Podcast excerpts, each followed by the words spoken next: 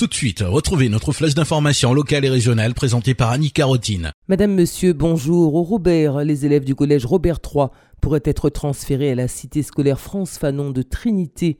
Une réflexion est menée en ce sens par la communauté scolaire et la collectivité territoriale de Martinique.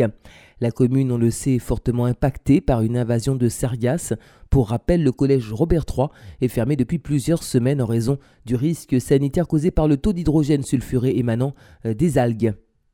C'est ce mardi que les salariés d'ATV seront fixés sur leur avenir. C'est en effet demain hein, qu'ils sauront si les juges prononcent ou non la liquidation de la chaîne de télévision privée locale. Sachez par ailleurs que la collecte de fonds lancée depuis plusieurs jours par le personnel auprès de la population s'achève aujourd'hui. Les journées hygiène des mains du CHUM débutent ce lundi et se poursuivent jusqu'à vendredi sur les différents sites de l'établissement de santé. Des stands d'information seront proposés par des professionnels du centre hospitalier à l'attention des personnels et des patients. L'occasion de rappeler les gestes simples à adopter au quotidien, tant à l'hôpital que dans la vie de tous les jours afin d'éviter la propagation des microbes. Pour célébrer la 20e année de la marche du 23 mai 1998 et le 170e anniversaire de l'abolition de l'esclavage, un collectif d'associations nationales d'élus et de personnalités organise une marche citoyenne à Paris pour honorer la mémoire des victimes de l'esclavage et pour exprimer leur désir de combattre le racisme. René Silo, signataire de la manifestation.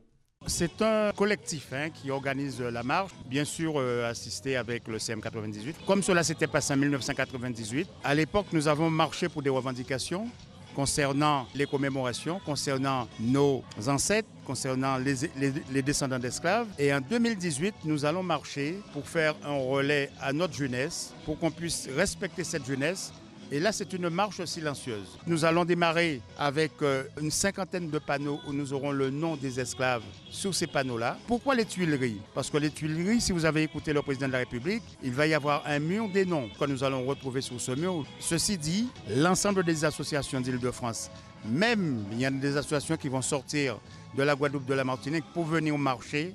Et quand je dis marcher, marcher en se faisant respecter, en respectant l'environnement. Ce ne, sera pas une marche où il y aura des débordements. Quand nous allons arriver à République, et là il y a Limier Bayot, qui va y avoir un concert. Le 23 mai, c'est vraiment une fête pour nos aïeux. Le Centre Emma organise la 13e édition de sa mini-kermesse demain mardi de 8h à 16h sur la place Lagrand et au restaurant des résidents. Cette manifestation qui se veut un temps d'animation permet également de faire son marché ou encore de s'offrir une pause dégustation des plats et produits préparés pour l'occasion. Au François, le salon Bocant Art ferme ses portes aujourd'hui. À découvrir dans cette cinquième édition une trentaine d'artistes de la commune qui exposent leurs œuvres, tableaux, sculptures, bijoux, livres d'auteurs et poèmes notamment. Ce lundi, les scolaires iront à la rencontre de ces artistes pour visiter cette galerie multi-art unique en son genre. C'est la fin de cette édition, merci de l'avoir suivi. L'info revient demain matin à 7h30. Excellent après-midi à l'écoute de Radio Sud-Est.